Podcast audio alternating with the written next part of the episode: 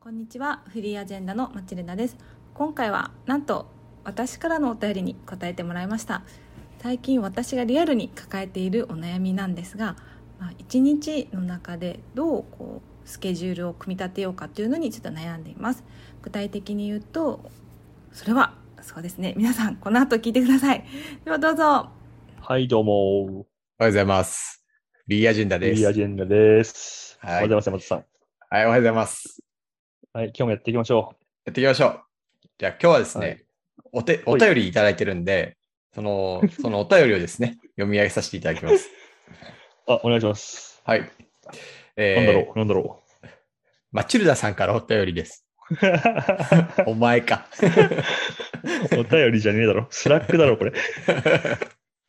えーお二人は一日のスケジュールをどのように組み立ててますかまた、工夫している点はありますか質問の背景として、まず私はある程度スケジュールがコントロールできる職種です。前提から話してる。なるほこど。の中、えーどのようなバランスがベストパフォームするか悩んでいます。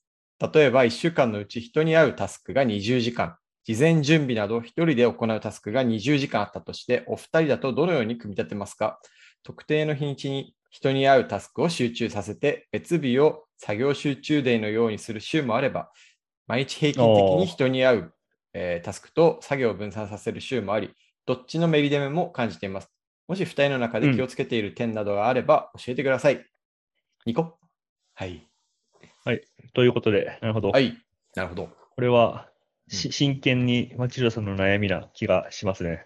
ああ、真剣な悩みか。おそらく本気で考えたいし、本気で我々の考えが聞きたいんじゃないでしょうか。なるほど。まあ、直接聞いてくれていいよって感じもするけど、多いや分本当まあ、わざわざ、ポッドキャストのネタにしてくれたんでしょう。そうだねこ。コンテンツになるなって思ったんだろうね。確かに。さすが。まあ、とはいえ、そうっすね。このうん、スケジュールをどう組み立てるか、確かにう、ん社会人として大きな一周の一個だとは思いますが、うんうん。まあ、かなり時間管理って意味でと、山本さんも哲学あると思うんですけど、いかがですかいや今、なんかもう哲学守れないんですよね。なんかあなるの、ほど。朝ガバって起きてカレンダー見たら、前日見たこともなかった予定がバンバンバンバンバンって埋まってて、あれ、俺今日どこでランチ食べたらいいんだろうみたいな感じになってることが多くって、最近は。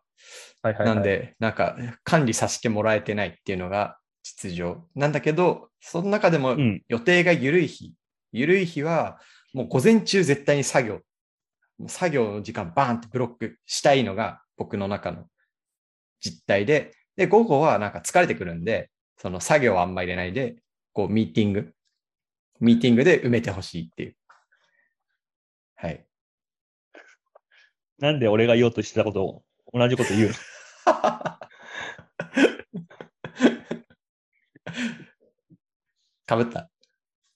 そうですね。これは、町田さんも、えーっと、まあ、タスクをどうしゅバランスさせるかって話があるけど、結構僕も時間帯できるのがいいかなと思っている派で、まあ、せっかくなんで1週間丸まま自由に設計できるとみたいな、えーっと、思考で考えると、なんか1日は午後とか丸ごと作業してもいい日みたいのを作れるなら作りたいかなとは確かに。思いますかね。うんまあ特に月曜とかが僕はいいと思うんだけど、月曜ってやっぱ祝日とかでなんかこうミーティングのリスケとか発生しやすいから、月曜はそもそもあんまりミーティングを入れないっていう思想にして、その分うん月曜の、えっと、午後とかに、まあ、がっつり仕事でみたいのを作ると、結構一週間いいのかなみたいに思う時があります。で、あとはそうですね、他の日とかは、そうですね、えっと、朝、基本的には作業、集中。うんで、まあ昼くらいに疲れるから人と会う、特にまあ緩めの用事とかが入ってるとよくて、で、午後はまあミーティングだったりとかで良いと思います。うんであとはなんかそのプライベート的な意味で人とたまに会うみたいな話とかは、まあ夜だと一番いいよね。ああ、夜がいいんだ。そうっすね。まあ、後ろの、まあ今ちょっと期待、時間、なんだろう、世の中的には難しいけど、うんうんまあケツがないっていうのと、もう疲れた頭でもダラダラ喋れるみたいな感じのうん。状況がいいんじゃないかなとは思いますね。確かに。なんか作業っていうか、こう、僕らがしたいのはドキュメンテーションだったりとか、考えることだったりするじゃないですか。そうそですうすね。ると、そうです。なんか結局やっぱ脳がリフレッシュしている一番いい時間をそういうのに当てたいですよね。ああ、そうですね。やるぞってやんなきゃ無理ですね。そうなんだよね。重たいんだよね。そう、それ結構僕もでも悩んでて、うん。こう、そのミーティングとミーティングの間の30分とかを何に使うのが一番いいのかみたいなのがあって、あるがあっるつ。り考えるには、なんかう、ん。後ろ、ケツがありあって圧迫されてるんで、脳がやっぱ100%働かない気がするんだけど、うんうん。でも、ドキュメンテーションとかの作業を始めると、夢中になって、次のミわーテかィンるグが結構、肝そぞろになっちゃうんだよね。わかる。あ、同じ 同じ。完全に同わじ。かりますかでもなんかわかタイムプレッシャーが強いから、この時間も使わなきゃみたいな心のプレッシャーもちょっとあるみたいな。そうだね。だから、余った30分の使い方をご存知の方はいませんかえ、どう、どうしてんの実際。なんか僕はね、結構スラック見てるかな。ああ、あの、その集中時間をスラック完全にもうアプリごと全部落として、ああ。なるほどね。うん。で、その隙間の30分とかにスラックバーって見てるかな。 30分か何してるかなツイッターしてるかなあ、でも、そうそう、そういう感じ、そういう感じ。うん。それもあるし、うん、なんだろう。何知ってるんだろう。まあなんか人のドキュメントとか読んだりもしてるけどね、そうそうそうそうなんそう、かそういうの感じ。そういうの、そういうの貯める場所みたいなの自分の中にあって。うんうんうんうん。あ、そうだ、あとそう、確かにスラック見てるかな。うん。確メーかルに。返す。うん。 30分ってなんか、む、難しい時間枠だよな。むずい。むずいっすよね。むずい。え、ヒカルさんにちょっと質問したいんですけど、ミーティングとミーティングの間何分欲しい人ミーティングとミーティングの間ですかうん。ああ、僕でもゼロでもいいかな。あ、マジで。なんかでも、ああ、自分が主催かどうかとかにもちょっとよる気はするけど、うんうん。でも呼ばれたミーティングだったら別にそこまでいいかな。インあタあーバルなくても。確かになんか僕も言って話すだけとかであればいいんですけど、えーっと、今多いのって面接とか面談とかで、終わった後あーそうにログ書はくとか、いはいはい。はいはいはいはい。そうすると後ろにミニマム僕は10分欲しいんですよね。それだ。で、飲み物取りに行く5分欲しいんですよ。だからやっぱあー15そ分。れだ。で、30分になるとうん残りの15分どう潰そうかなみたいな。 なっめちちゃゃう。くちゃわかる。うん。確かに面接か。うん。いや、山本さんはそこら辺大変そうですね、確かに。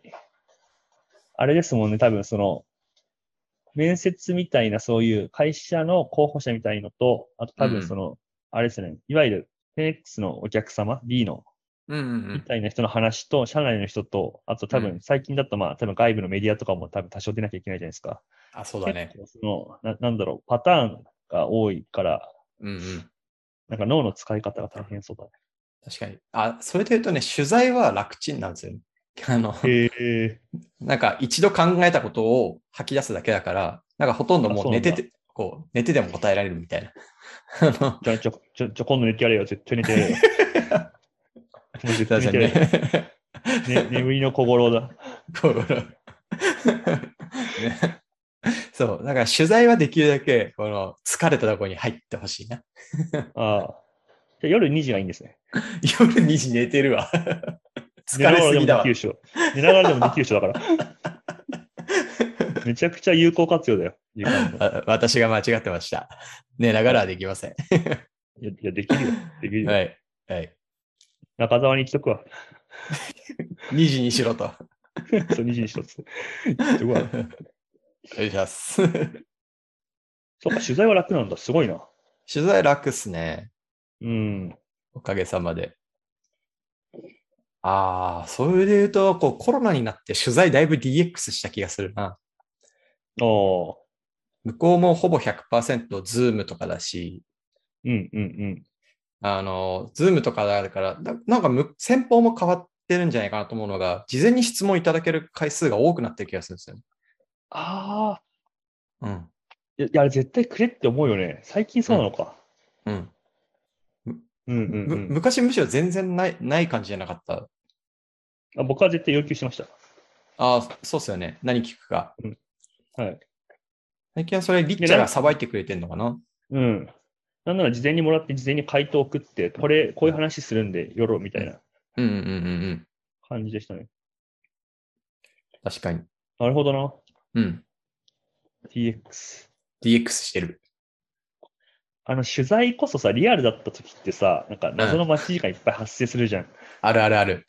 なんかカメラの準備しますとか、うんうんうんうん。あとなんかロケハンとか付き合わされて、このあたりそどううそうそうですかいや、逆光ですね、みたいな。あの時間、なんか何とも言えず、うん。なんだろうな。まあ別に頭使わないんだけど、完全にリラックスできるわけでもなく、なんだこの時間っていつも思う。わかる。だからすごい良くなったかな。でも取材に対するプレッシャー全然なくなったなっていう感じはしますね。そういえば。あうん。あ、なるほど、なるほど。うん。確かにそういう、なんか机向き合いますかそれともこう、LG でこう取材の人と腰掛けますかみたいな、なんか謎のこうあの、交渉あるじゃないですか。交渉というか決め事を。そういうのないですよね、はい今。ないない。 ない。なるほどな。うん。取材の DX って面白いね。なんか確かに取材、取材の体験ってなんかもっとよくできる気がする、お互い。うん。なんか本当にね。うん、そういうサービスはあありかも。確かに。多分今、間に取材できる。うん。そう、広報っていうインターフェースが入って、広報の人がなんか期待値の調整とかして、質問あったらくださいとかやって、で、事前に出せる情報あったらドキュメント渡してとか多分やってると思うんですけど、だからこれをうんうんうねん、こうポチポチポチってやって、取材申し込みみたいなのやったら、必要な情報がバーって自動で送られて、で、こっちも質問リストが来ててとか、全然でいきるよね。や、そうそうそう。うん。あ多分取材する側も多分事前に、例えばじゃあ山本さんだったら、すでに山本さんのあの公開情報とか読まないと失礼だからみたいな感じでググったりすると思うけど、うんもうなんかその山本のページみたいのがあって、そこにアクセスしたら、まず事前にこれ読んでねっていうのと、あとスケジュール調整と、あとその事前に質問を書く場所があって、みたいな、そこに入力したらおしまいみたいな感じにできる気がする。確かに。それカレンドリーだな。カレンドリーに近いけど、でもなんかその取材でよ取材最初に読むべき記事とかも書いてあるし、うんうううんんうんん。うんなんか質問のフォーマットとかも、なんか、もっと取材に特化されてるとか、確かに。確かにう。ん。ある気がするな。ありそうだね。うん。ちょっと似てすぎるか。儲かりはしなさそうだな。うん、でも一応なんか PR テックって言葉あった気がする、世の中には。あ、そうなのなんかあった気がする。 うん。多分ね、PR タイムズとかがそれなんだけどね、まあ何がテックなのかはわからん が、PR テックって用語自体はなんか見たことがあるぞ。そうなんか。確かに。まあ、でもあのプレスリリースをばらまいていくっていうこと自体が価値なんですかね。なんか、PR タイムズぐらいしかないってなると。うん。あんまよくわからんな。まあそうだね。特にその取材はされる側からすると毎日発生する業務ではないから、多少うん工数がかかってもそこまでめちゃくちゃ気になりはしないし、確かに。まあ、そのコスト対効果で言うと、効果の方がいかに広がったかっていうところの変数がでかすぎるから、コストっていうのは別にどうでもいいんだろうね。確かに。それマジでそうだな。でも、その広がるっていうその ROI の、うん R の方の変数がでかすぎるから、インベストメントを多少切り詰めたところであんま意味がないのかもしれん。あ、そうだわ。確かに。おそう、俺の中でそうな った。そうなった。 あそうなった。今、今のあの仮説が確定した瞬間。なんとなくそうなった。あああと、その、リターン、リターンのなんか予測不可能性の高さみたいな、ボラの高さもすごいよね。高い。うんうん。これ、マチルダのお便りの話だな。そうだな。 マチルダの頼りだったな、そういえば。マチルダのお便りの話だな。え、逆にさ、この、作業集中デーと、その、人に会う日をまとめて別々にするみたいなのって、やったことあります人に会う日をまとめるはないですね。それはちょっと僕はないかなと思っああ、僕、あるんですよ、一回。て。うんうんあの、いや、まあ、勝手にまとまっちゃっただけなんで、次の日は頼むからブロックさせてくれみたいなのはやるんですけど、あんま効率良くないなと思ってて。うってん。いうのはなんかその創作タスクというかこう頑張って考えて何か生み出すってタスクって8時間ぶっ通しでやったらうまくいくかっていうよりはなんか1日使える集中力って1.5時間から3時間ぐらいが限界であ毎日それはをちゃんと確保するってことの方が大事だなっていう。それは、そうだね。うんで、僕はそれでも、それはすごい全面的に賛成です。それでも僕が一日その午後集中でみたいのを作ってもいいなと思ってるのは、なんか心理的な問題で、他にやっぱミーティングとか、その何かあると結構気がやっぱどうしてもあすーるんだよね。なんかあれの準備したっけとか、うんうんうん。あと何何分あんだっけとか、その心理的状況を解放されるってことが、なんかその実採用時間よりも大事で、だから確かに午後集中デーとかを、なんか4時間とか、4時間半とか枠取ってても、確かに集中してるのは2時間だわっていう。うんうんうんうんうんうん。確かにで。もなんか2時間ですパコッとそこで終わるじゃん。例えば4時間半枠あって、そうするとなんかもう気分爽快じゃん。なんか、爽その2快。時間のアウトプットって、 まあなんかその1日分もうこれでいいなって感じになるから、残り2時間半何しようみたいな。うんあうんまあ遊んでもいいし、全然できてなかった。あれをやってもいいし、まあ、スラック人のやつ全部読んでもいいし、なんか自由時間、爽快なまま自由時間ができるみたいな感じで、好うんきなんですよ。確かに。そのための作業集中、だ気気分がいいんです作業集中では、その、作業時間っていうよりは。確かに。終わらせた時はね。 まあ終わんなかったらどうしても。 終わんない。なんか持ち越した時のあの重たさみたいなのあるよね。まあそうだね。でも人間2時間考えて答え出ないことそんなないよ。ないよ。まあ、確かに。確かに。ぼ山本僕さんが2時間考えるためだったらもう、1年かかっても無理なんですよ、きっと。まあまあ、それは言って僕じゃないにしろある気がするんですけど、僕割とそのなんか、なんか4時間あったら、最後の2時間に集中しちゃうタイプなんですうよ。わー、ダメなやつ。結構ダメなのよ。その自分のエンジンガーンってかけるみたいなのは、なんかうわー結、構、結構もう、なん、なんていうのその、えーそうなんだ。い一番エンジンかかるのはやっぱド朝なんだよね。ド朝。めちゃくちゃ朝。 うん。ドアサ。ドアサな、何時がドアサなんですか、山本さん。山本さんのドアサがわかんないですね。 5時9時ぐらい。やば。ドアサや。ここのなんか集中力と、やっぱ夕方以降の集中力比べると100倍ぐらい違うと思うんですけど。うん、うん、うんうん。だから集中デイって、その、一日のデイタイムの中にそれをバーンって作っても、あんま自分のなんかこう、スプリントなる力ほ発揮されないなと思ってて。なるほど、なるほど。うん。枠の問題か、それは。うん。いやーでもそれはすごいな。多分集中力があるんじゃない僕やっぱ午前中にそういうの取っても午後になんかいろいろ他にあると、なんかもろもろそっちのこと考えたりしちゃうかな。ああ、なるほど。うん。なんか心理的に解放されてる必要は結構あるんだと思いますね。なるほど。なんか、うん性質が違いそう。あのそうね。う僕んプレッシャーにそんな強くないから、あ山本さん今聞いてると、なんかこう、うん8月31日システムというか、 あ、 でもそうだと思う。夏休み終わりますせ的な。確かに、あの、うちの息子の今年、あの、人生で初めての夏休みがあって、ちょびっくりしたのが、1日目から計画的に宿題やってんのよ。おうそれは、なるほど。でおうおうおう夏休みが終わる前に宿題終わってんの よ。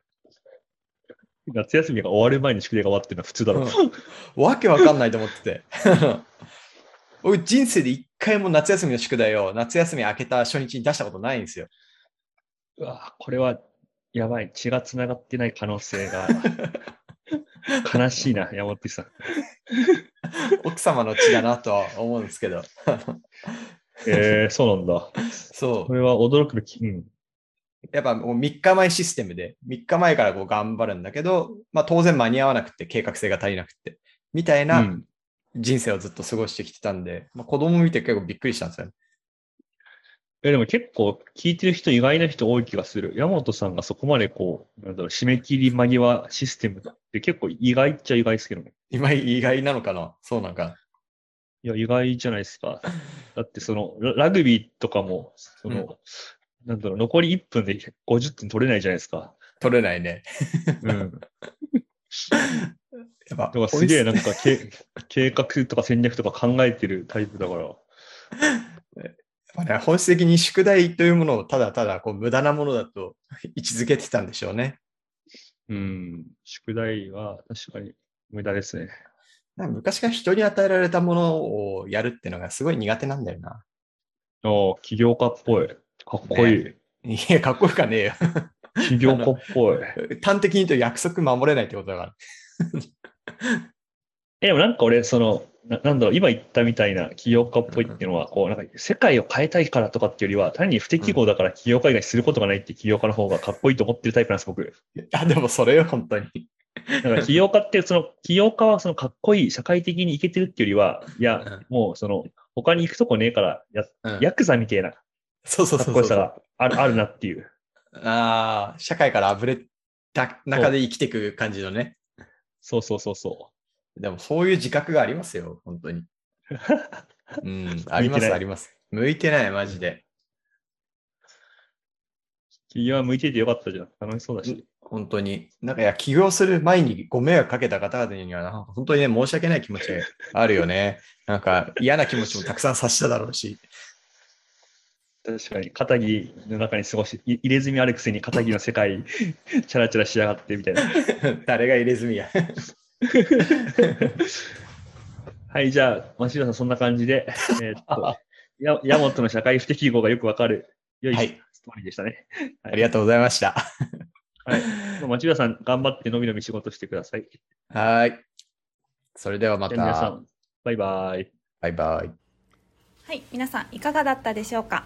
ぜひ今日の感想をハッシュタグフリーアジェンダでつぶやいてみてくださいね。ではまた次回お会いしましょう。バイバイ。